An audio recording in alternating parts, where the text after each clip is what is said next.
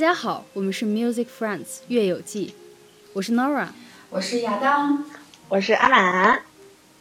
乐友记是我们三位好友一起闲聊音乐趣事的播客节目。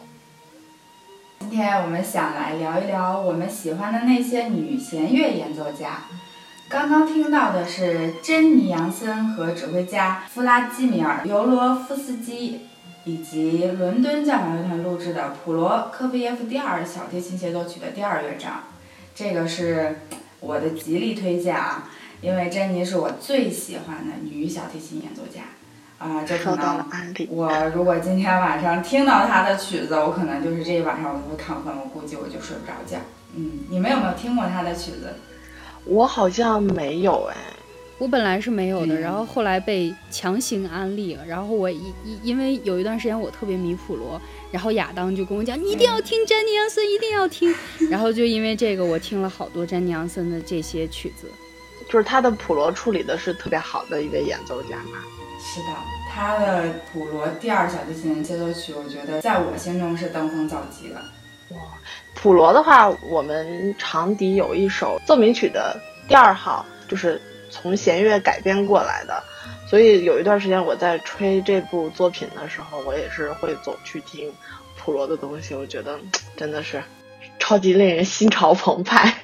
他录的这张专辑里就有你刚刚说的这这首版本，原版的，对对对对，对原版的，对，就是普罗，他其实也是我我自己个人比较喜欢的，就是作曲家，我比较喜欢他的曲风，然后，嗯，他这首曲子，就当时我有一年在拉这个作品，然后其实是我的老师，专业老师给我推荐的这个，当时我老师给了我很多曲子，然后他说你要在里面挑你想拉哪一首，普罗这个你可以去听珍妮杨森拉的这个版本。我听到那一刹那，我就觉得啊，我要拉这个。作为一个女演奏家，她的那个力道真的是张力吧。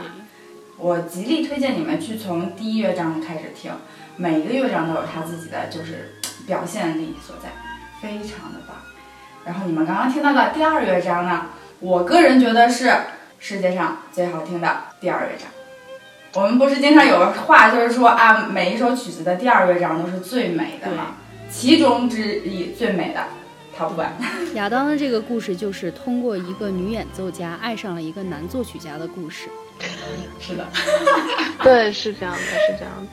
的，常常会这样。我们之前练那个普罗的呃奏鸣曲嘛，我去搜了小提琴的版本，然后听完小提琴版本，我又去搜了普罗其他的作品，然后在前段时间疫情的时候，我就疯狂迷上了王羽佳。弹的有一个现场的钢琴的第二协奏曲，啊，简直晋升为了我现在最爱的一首曲子，逢人必推。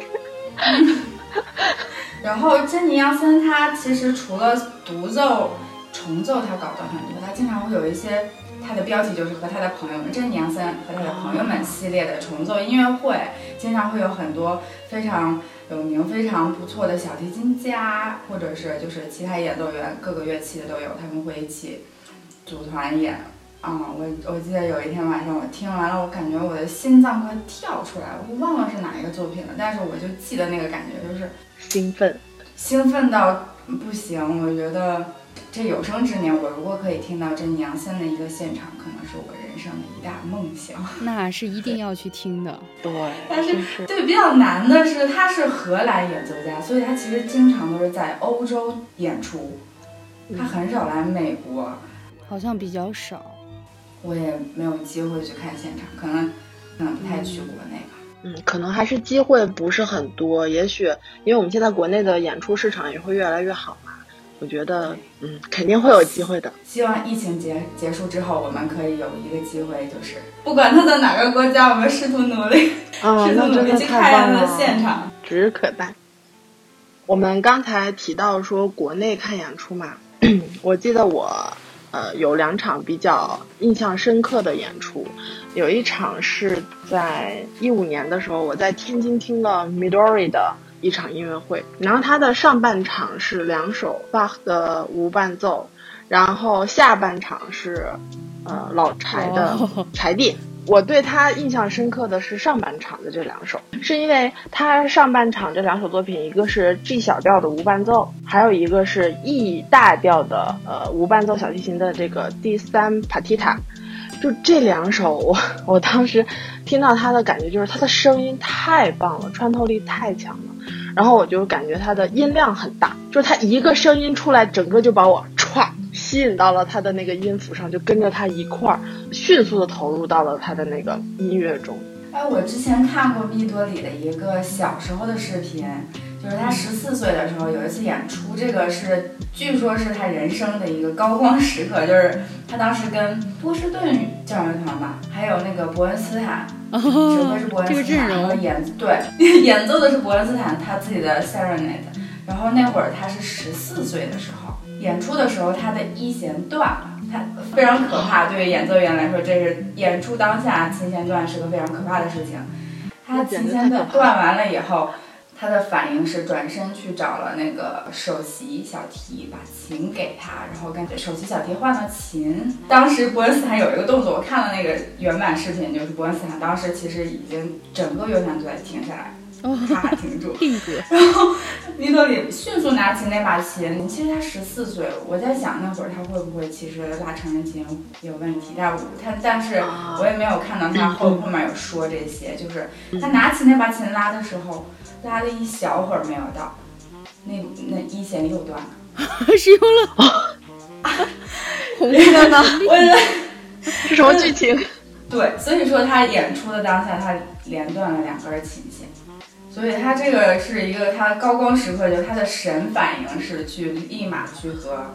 首席换琴。这些可能作为一个十四岁的小孩儿，如果说我可能会傻在现场，不知道该怎么做才好。很了不起，对他真的就是我看他拉琴的时候，他那个神情是特别的镇定，就算了，感觉就是非常的让人心里踏实，就是 就是你看到他拉琴，就是他那个表情和他整个人的那个气场，你就会觉得，嗯，不用担心别的，我们就是去听听他演奏就好。处事不惊是吧？你说对对对，是处事不惊是，嗯，对。对，因为 Midori 的这个演奏的姿势其实还挺有争议的，大家就在想，为什么这么奇异的一个姿势，然后演奏出来的声音是这么特别的？因为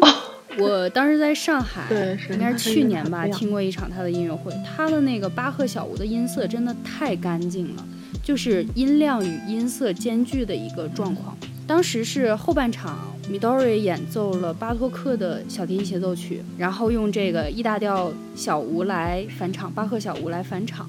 我听完之后，其实对巴托克的印象更更深刻，然后还因为这个发了一条微博，就是说 Midori 演奏巴托克的感觉真是让人啧啧称奇。就我个人而言啊，演奏这个巴托克，张力与意境做到已经是很让人惊叹了。但除此之外，它纯粹的音色，还有轻盈的技巧，加上上述的两点，就有了无与伦比的巴托克小协，真的是教科书一样的存在。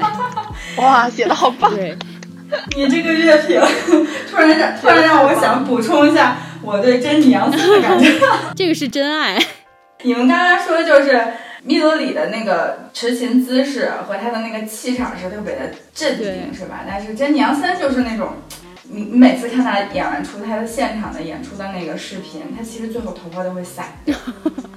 就这些不重要 了。琴弦就是那个，对他的那个弓毛会经常会断掉，那种整个身体的投入，然后张力。对，而且本来普罗他就是有很多很，呃，用中文怎么说就是。我等一下，我突然想不到这个词该怎么讲，就是其实有很多很不和谐的东西在，嗯嗯嗯，对，他能就是把那个感觉，就是让你神经抵达到他作曲家想表达的那个点，在我看来是这样。但是我觉得听他的乐曲，就是你的神经是被他控制的，就是你一直要跟着他的那个旋律去扩张、去充盈，然后又觉得随时充满期待。对，然后普罗他，嗯，刚刚我们听到这个的一乐章跟三乐章都有特别小提来说技巧比较难的地方，它就是行云流水，它让让我觉得这首曲子其实没有很难。我自己拉的时候就是费劲，当时可练了很久，那些十六十六分音，当时对，那那时练那个十六分音的时候真的很痛苦，而且手要撑得很大，有一些跨度很大的地方就会很，然后就会更加崇拜他。对，这时候你需要詹妮杨森那样的手，附身一下。对，他的个子，他的这个人特别高，对，作为女演奏家，她是身形非常非常占优势的。是的，是的，就是看到好的演奏，看到他特别淡定的情况，然后特别轻松的去把这首乐曲演绎出来的时候，我们就觉得啊，我明天也要去摸一下。可是摸完了以后，你就会觉得，听的是这个曲子吗？怎么我自己拉完全不是这回事？只会更膜拜这个演奏员。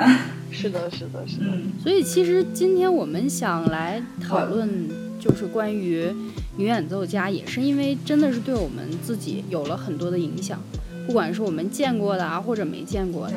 那其实我想聊的一个故事就是我我为什么开始拉中提琴，这个就跟两个女演奏家有非常大的关系。呃，我买中提琴大概是大一快结束的时候，然后我们老师就建议说，你可以买一把中提琴去拉一拉。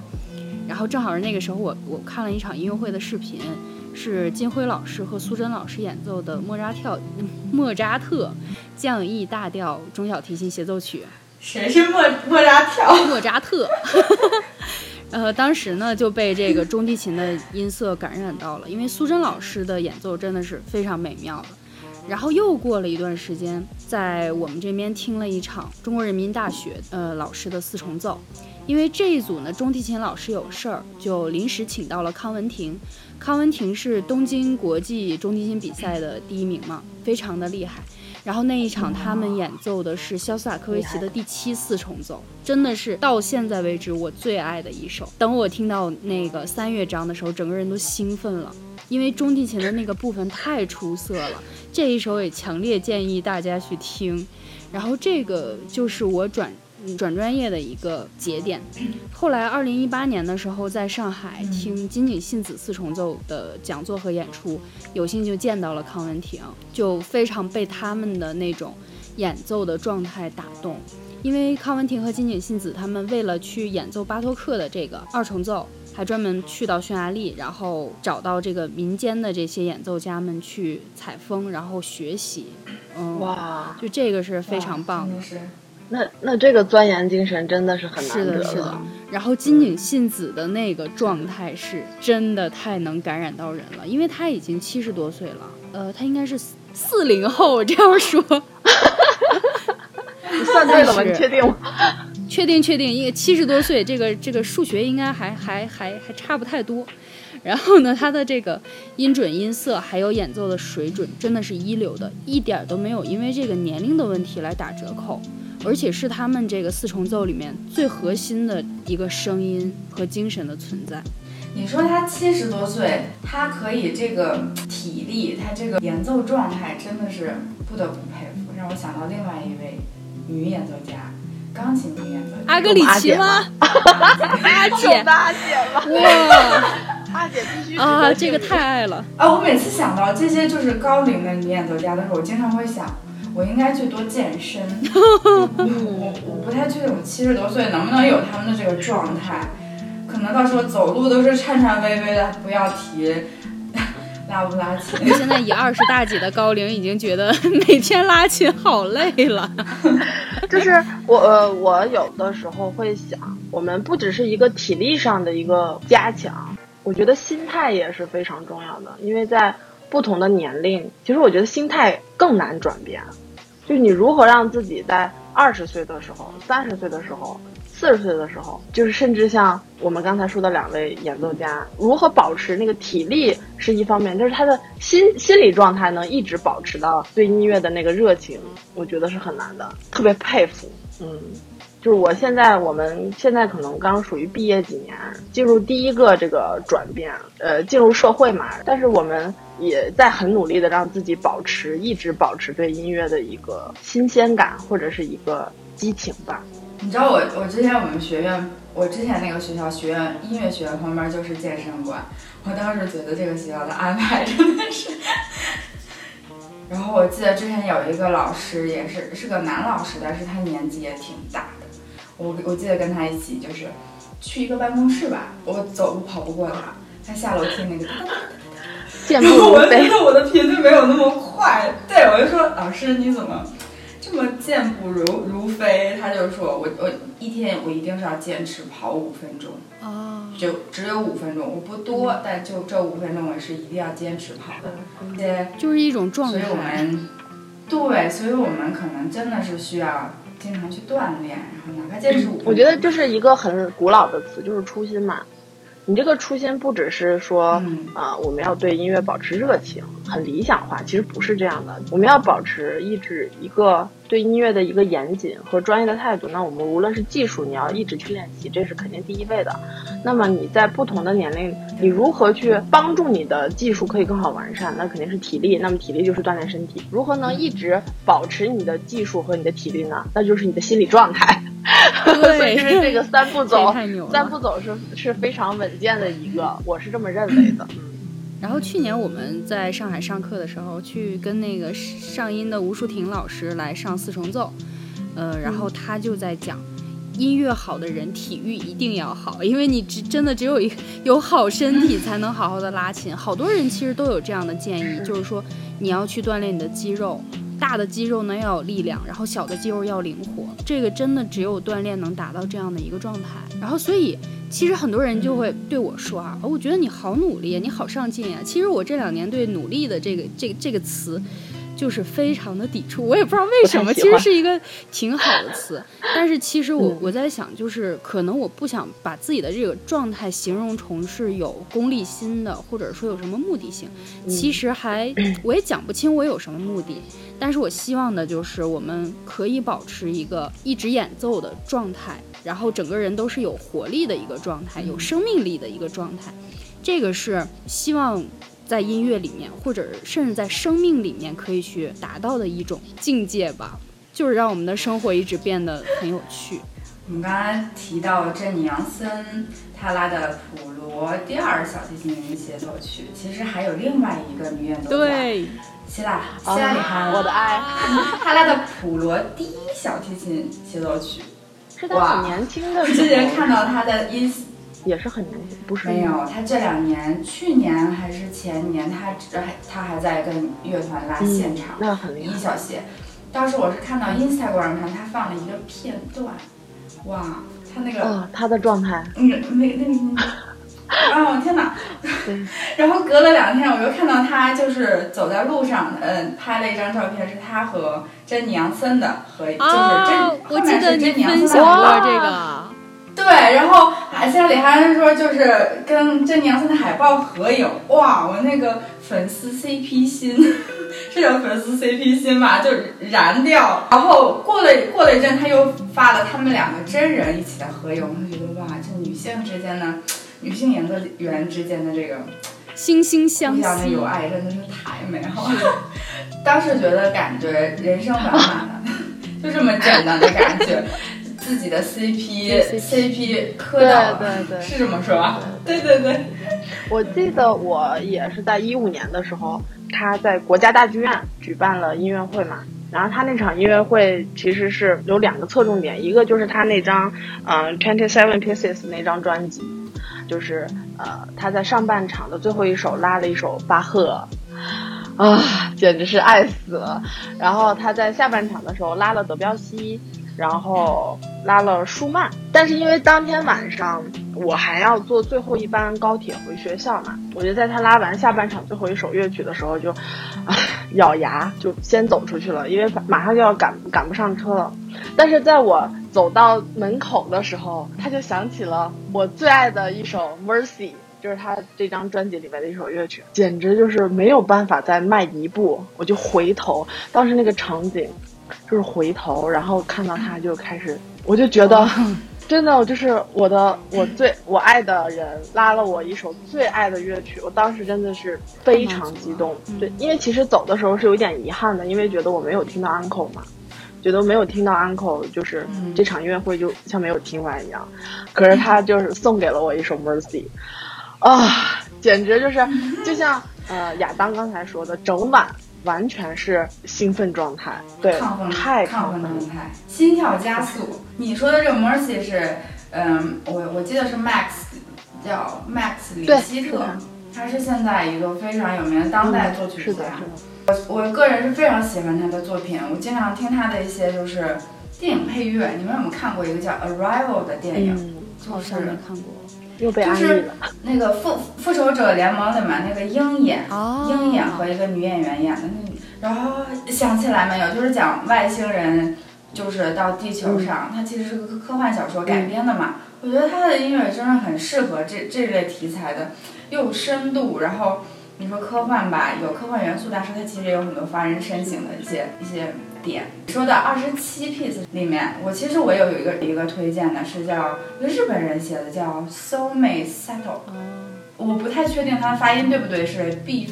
就是这首曲子叫 beef。它它的就是小提第一个音是咪，它那个咪是个非常长的音。我觉得我当时听到这这个，我也是发朋友圈还是发微博，我说这个咪简直把我的灵魂给勾住了，是或者是真的是。就一个很长的音，慢慢的对他入线，然后他太厉害了。那个 Mercy 的第一首第一个音也是一个长音嘛，叫滴啊，把我带走。就真的不用太复杂的东西，带去哪里？真的不用很复杂的旋律对去去。越难控制嘛，嗯，对，然后其实 YouTube 上他自己的就是 channel 上，他其实有他跟这写这二十七首小品的那个作曲家的一些对话。我看过他跟就是 Max 的，也看过他跟那个日本作曲家。但日本作曲家的英文实在是有点，就是听不懂他说什么。他他哪怕说他解释 beef，我都没有听懂他说 beef 到底是什么意思。啊，我还是应该去做一些功课，他到底 beef 到底在讲什么？嗯。是说起希拉里汉，他其实就是我们讲的，就是很能保持状态的一个人。因为有一段时间，他就在那个 Instagram 上发那个一百天练琴每日打卡，然后还有就是转呼啦圈拉琴的那个。百日练琴计划。哦，对对对，然后当时亚当还鼓励我们说：“哎，你们要不要参与这个？”是的，然后最后我们他自己是贯彻，他他自己去做这个事情，做了好几轮儿，就是他可能这一百天过了以后，他可能会休整一段时间，过一过一阵，他又会重新开始打卡，说 day one day two 这样。我我自己试过，我跟着他试过，但是我经常会半途而废。是的，这个开始很简单，坚持是果然就是，是的，是的，是的。然后我也看过他的现场，就是他当时拉的是贝多芬小提琴协奏曲吧，然后出来的时候，我有碰到我一个大提琴的朋友，他当时的他的票非常好，坐在前排吧。他说我今天其实我作为一个学音乐的人，我我我除了就是沉浸于他这个就是他的技术以外，我一直在找他这个有没有拉他错。太稳了，他很稳。全场没有没有一个错误。他说我就看着他的手在那个 fingerboard 在那个纸板上没有一丝丝的错误。他就说 他纠察没有纠察到任何问题。我就说你真是刻苦难好听现乐场。评人，他说总结下来，对，总结下来就是他是个完美的小提琴演奏家。这个评价真的对他给我的感受是很可爱，但是在专业的时候是非常严谨。冰美人样子，他的表情也是非常的淡但是他每次一一聊天就非常非常可爱。对他经常就是除了那个百日计划，我记得他之前还会推就是各种音乐软件，嗯会叫什么 Intermission 还是什么的软件。那个软件就是学音乐的人搞的，它是讲一些瑜伽动作什么怎么去缓解这些。哦就是我们的肌肉这些后的这个，对你可那能很棒哎。对之前你练琴之前可能做一些就是暖身运动呀，或者之后怎么去再把自己的肌肉展开，这种就我有下，但其实我就看了一眼是瑜伽，我 为什么放下不可以这样，了？不可以这样。因为 我，因为我我我我觉得就是对运动来说，我是非常没有毅力的一个人，我所以还是要保持，我我们要向我们的 idol 学习，对我们要向我们的对 idol 学习。我觉得希拉里哈就是给我们让我们可以追星的这么一个人，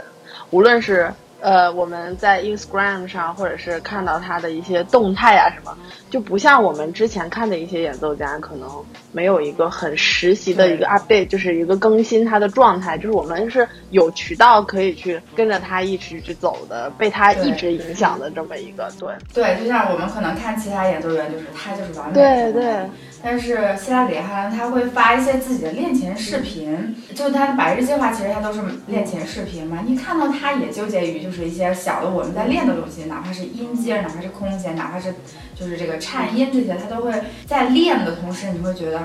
哇，他也在做跟我一样在做的事情。他的完美也是经过这些训练，这些呃日复一日的练习，会觉得哇，离他近了一点儿，离梦想近了一点。就是他的烦恼也解决了我们的烦恼。对，而且你看到他是怎么去练这些小的这些问题的时候，你也会学到很多。他是怎么去克服，怎么去对，嗯。其实我们今天聊的更多就是。女女弦乐演奏家，可能是因为我们三个里面有两个都是女弦乐，然后一个是一个弦乐迷，被这样影响的。哎，挺难的。我身边经常会有一些朋友会觉得不太喜欢小提的声音，会更喜欢大提的声音。我都爱，嗯，弦乐我都爱。可能因为你你也是高音高音乐器，还是因为在大学的时候跟你们在一起在的比较多，然后其实听作品，嗯，还是弦乐比较广一点嘛。相对来说，反正就是很喜欢了。我觉得古典音乐我都很喜欢。嗯，对，我觉得要爆料一下，就是每次让阿玛来推荐木管五重奏的时候，他都是拒绝的。然后他都是说我要听弦乐四重奏。我觉得弦乐四重奏才是最好听的。我觉得就是融合嘛，嗯，可能就是我需要一些跳脱、脱离我生活中的另外的东西，不同的东西。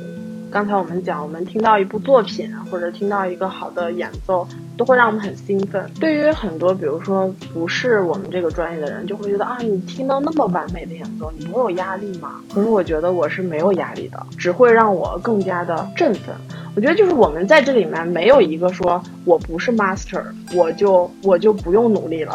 不是这个概念的，而是说我们每天都在挑战自己的新的认知，对音乐新的了解。三十岁、四十岁对一首乐曲的理解和认知是完全不一样的。那么，我们的这种力量，从我们这些偶像、我们喜欢的这些演奏家们来说、作曲家们来说，得到这样的力量，就是非常伴着我们前行的。我我觉得我听就是演奏家演奏的各个版本的作品的时候，我我从来不会说是因为。他们是谁而局限？因为一般其实我是听他们的演奏速度而定，我我要听哪首版本。嗯，你们有为为什么是？比如说我听一个当下，如果我在练这首曲子，我会找一个这个演奏家可能在跟我拉一样速度的作品。因为比如说我有时候听海飞兹的时候，我不太敢听海飞兹，是因为他有一些作品就是可能会比我演奏的速度要快。如果是这样，我会长期听下来，我会接受他的心理速度。我就可能会自己练的时候会很费劲儿，所以我一般都会听跟我自己比较比较相符合的速度的这个版本。